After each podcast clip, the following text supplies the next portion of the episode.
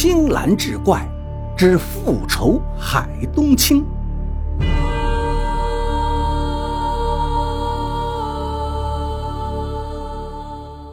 话说乌阴王爷的府里最近出了件怪事儿，每当夜幕降临，就有一只鹰飞到大殿屋脊上歇脚。为了御夜寒，也为了保护犀利的鹰爪，他会在王府的鸽舍附近结一只归巢的鸽子，用两爪握着垫在身下，替自己暖足。天亮后，他才会放了鸽子，展翅远去。王爷打小喜欢玩鹰。是半个内行，闻听后赶去一瞅，不禁失声惊呼：“海东青啊，这是海东青啊！”海东青是毛隼的变种，万里无一，神俊无比，号称万鹰之王。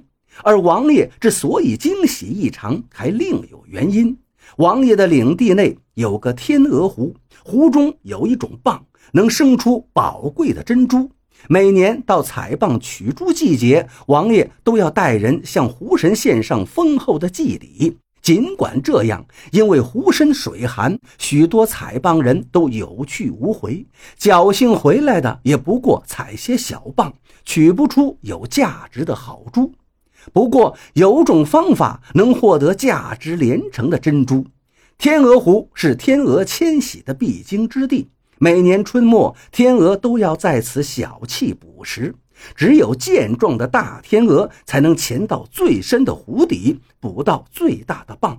它吞吃蚌肉时，会把珍珠一起吞进嘴里。只要及时把它们捕下，就能从天鹅嗉囊中剥出大量顶级的珍珠。而能够捕到大天鹅的，只有海东青。为了养蚌取珠，一个月前王爷就不惜扒河放水，扩大湖面。如今又有海东青现身，可谓万事俱备。可怎么把这鹰弄到手呢？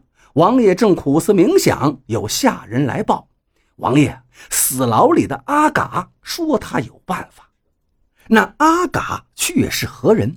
原来半月前，有个人身怀利刃，试图混入王府，被捉后受尽酷刑，却只说自己叫阿嘎，一时迷路才误闯王府。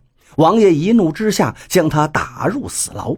抓鹰心切，王爷沉吟片刻，便说：“那就让他试试吧。”阿嘎的计策很简单，他先在屋脊上铺一层暗藏倒钩的毛毡，再给王府的鸽子套上坚韧的丝网。果然，当海东青再次捉鸽过夜时，他的利爪被丝网勾住，而毛毡中的倒刺又挂在了丝网上。海东青挣脱不开，便被活捉了。王爷获鹰后喜不自胜，爪如莹玉，瞳如清水，果然是绝世好鹰，就叫他大青吧。言罢，他又盯着跪地待赏的阿嘎，陷入思索。王爷也知道自己向来行事凶残，暗中有不少人对他恨之入骨，欲除之而后快。他思量半晌，道：“看得出你是驯鹰的高手，大清就交给你照看。不过为防你日后心怀不轨，本王必须对你先行防范。来人呐，将他拉下去，打折双腿，夹碎一只手腕，留给他一只手驯鹰就够了。”以后未经召唤，不许他出现在本王三步以内。阿嘎伤还未能痊愈，就忍痛开始训练大清。据暗中监视的下人回报说，阿嘎驯鹰神速，对大清也极为恭敬。每次喂食时，他都先把食物放在唇间一吻，才往空中丢去。大清也不愧是万鹰之王，眨眼间食物就被他在空中追截吞下。王爷大喜，眼下已有天鹅归湖，我们明天就去湖边猎鹅。第二天，一行人簇拥着王爷，浩浩荡荡来到湖边的峪口。这是天鹅非凡的要津。可当空中出现天鹅的踪影时，大清却无动于衷。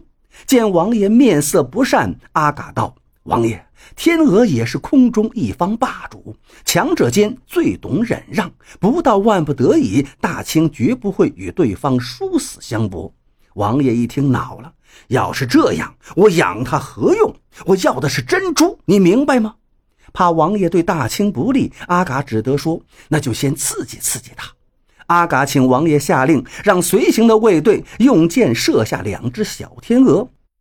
小天鹅的嗉囊内并没有珍珠。阿嘎借用刺鹅锥取出鹅脑后，在唇边一吻，再喂给大清。大清吃了鹅脑，食髓知味，果然望着空中的鹅影，显出跃跃之态。终于有只健壮的大天鹅从远处飞来，阿嘎一扬臂，大青腾空而起，越飞越高，很快就不见了踪影。众人正惊异间，突然有个黑点儿从天宇急冲而下，正是俯冲而来的大青。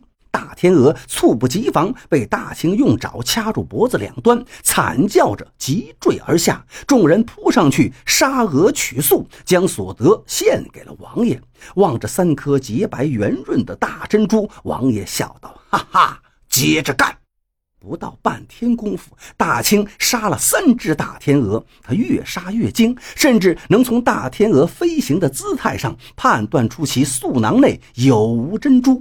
有珠的天鹅因刚吃饱棒肉，素腹胀满，姿态笨拙，脖子一弓一弓的；而无珠的天鹅身形矫健，真与之一战，大清也未必能尽占上风。再加上王爷只准给大清喂有珍珠天鹅的脑髓，几次下来，大清便对无珠之鹅视若不见了。阿嘎见状，非常不安，道：“王爷，大清这样有伤天道啊！大天鹅是鹅群中的护卫者，把大天鹅杀绝了，鹅群中尽是老弱病残，以后遇到天敌就有亡群之险。”天鹅与海东青一样，都是灵禽。若把天鹅逼上绝路，他们拼死反击就糟了呀！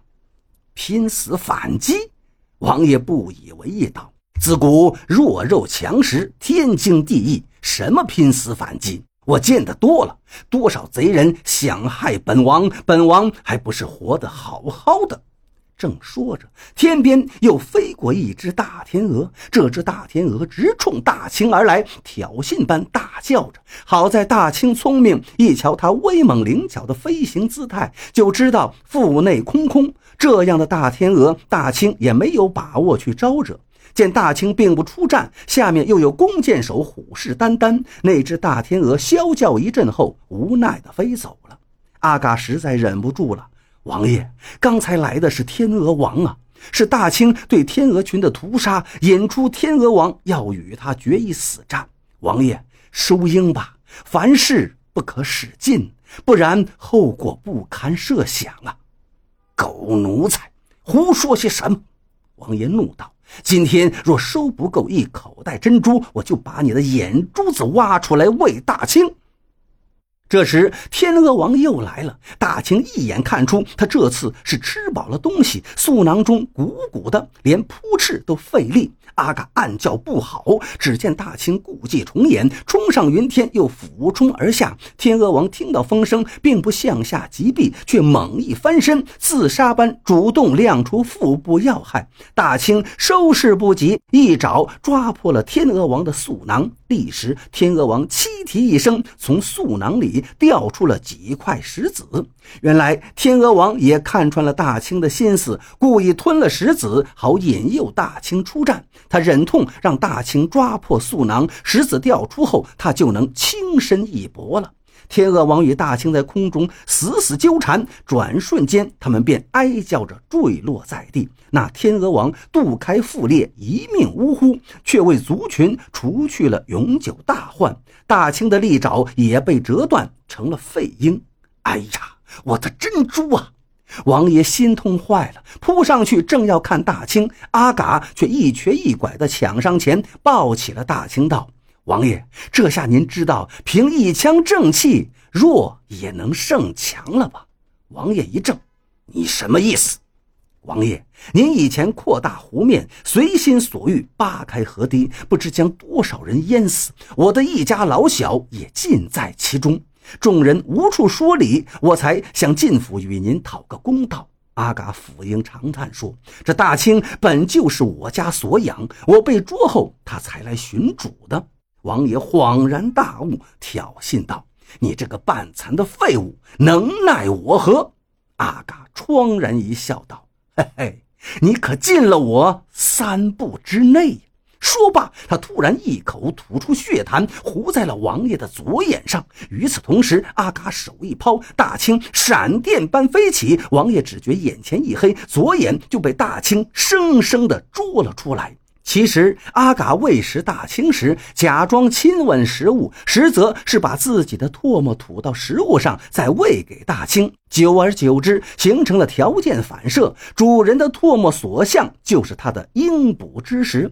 阿嘎和大清被乱棍打死了，但几天后，王爷也死于眼伤感染。